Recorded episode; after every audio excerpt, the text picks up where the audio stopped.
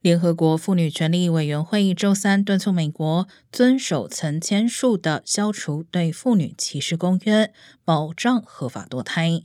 美国在一九八零年签署同意该公约，但一直没有正式批准。其他七个尚未批准该公约的国家包括伊朗、索马利和苏丹。